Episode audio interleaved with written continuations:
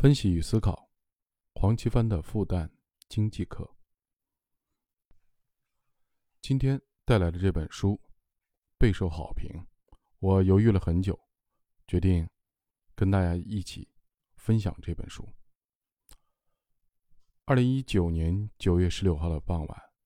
在黄奇帆教授为经济学院的学生授课前，我安排黄奇帆教授和黄有光教授见面。共进晚餐。两位黄教授虽然是第一次见面，但相见恨晚，谈性甚浓，最后合影留念。一年前的九月二十七号，我们在学院的主页和微信的公众号里公布了一则新闻：原重庆市市长、全国人民代表大会财经委员会原副主任黄奇帆同志和国际。著名华裔经济学家黄有光教授近日正式受聘复旦大学特聘教授，并加盟复旦大学经济学。新闻稿特别提到，两位黄教授的加盟将促使复旦大学经济学在政策咨询和理论研究方面踏上新台阶。这个消息一经发出，立刻便成为了重磅新闻。迅速在国内各大新媒体上传了开来。当然，媒体更感兴趣的是黄奇帆先生的加盟。在黄奇帆先生正式受聘担任复旦大学特聘讲座教授之前，他常常是以中国国际经济交流中心副理事长的身份出现在公众的视野中。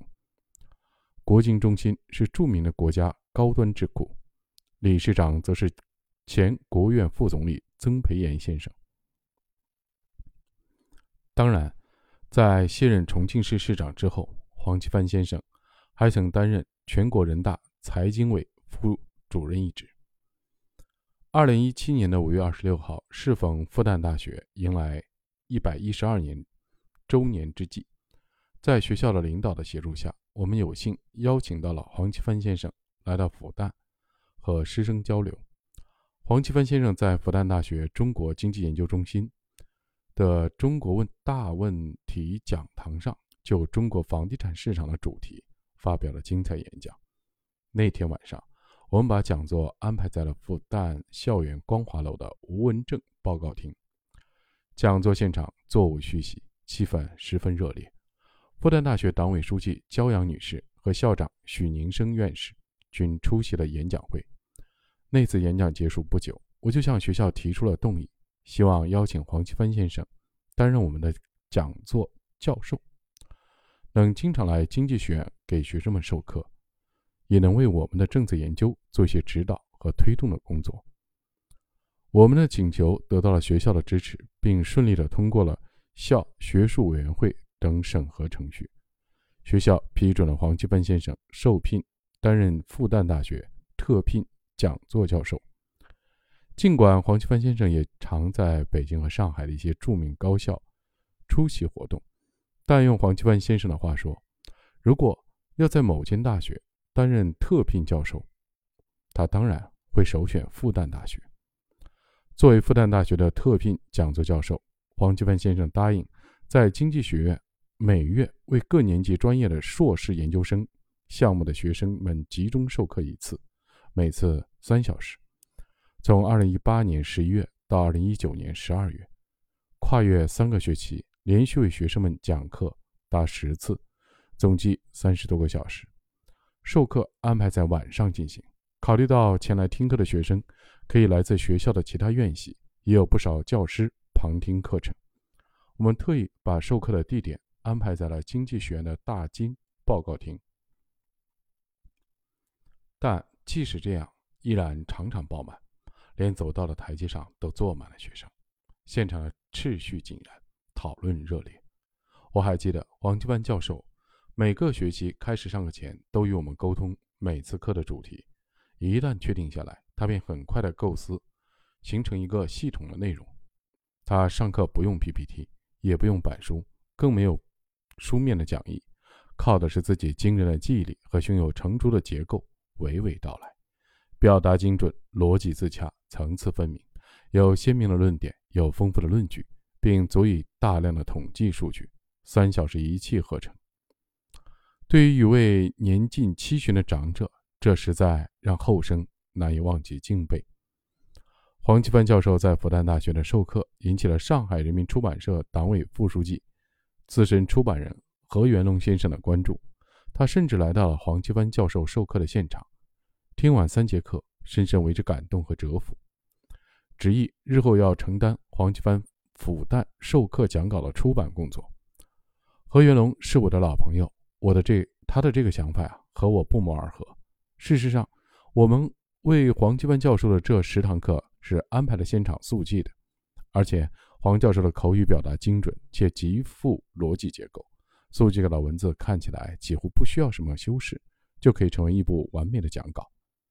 所以讲稿就这样很快汇编出来了。在征得黄奇帆教授同意，并稍作编辑之后，这部讲稿就以分析与思考。黄奇帆的复旦经济课为题，交由上海人民出版社父子出版。经黄奇帆教授亲自的审定的这部讲稿，在内容上分成十四个讲题，涵盖六大专题，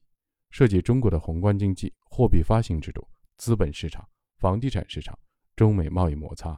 与对外开放的新格局等重要领域。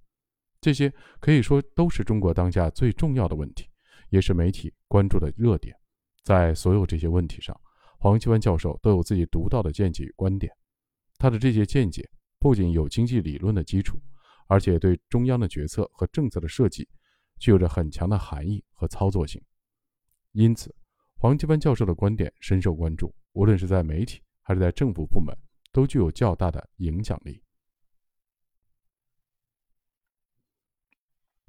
在最后成书时。我注意到黄奇帆教授特意增加了一个附录，收录了自己最近在媒体上发表了对浦东开发的一些回忆文章。这个很有意义。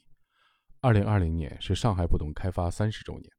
一九九零年四月，中央宣布浦东开发之后，之后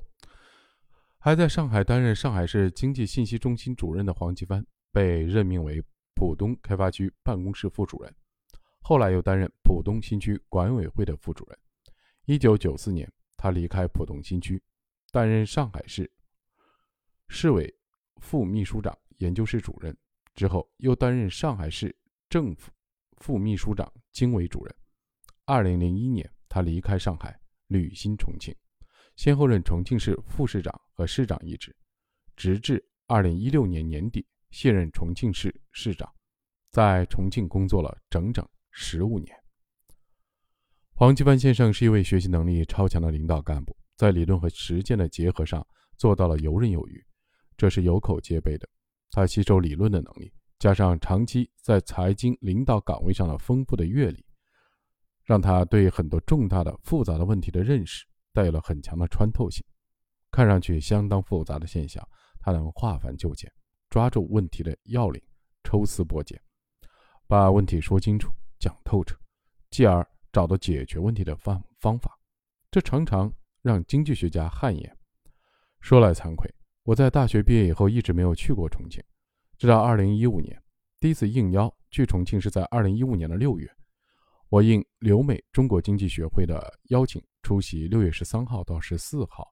在重庆大学举行的“中国经济新常态与深化综合改革”国际研讨会。时任重庆市市长的黄奇帆先生。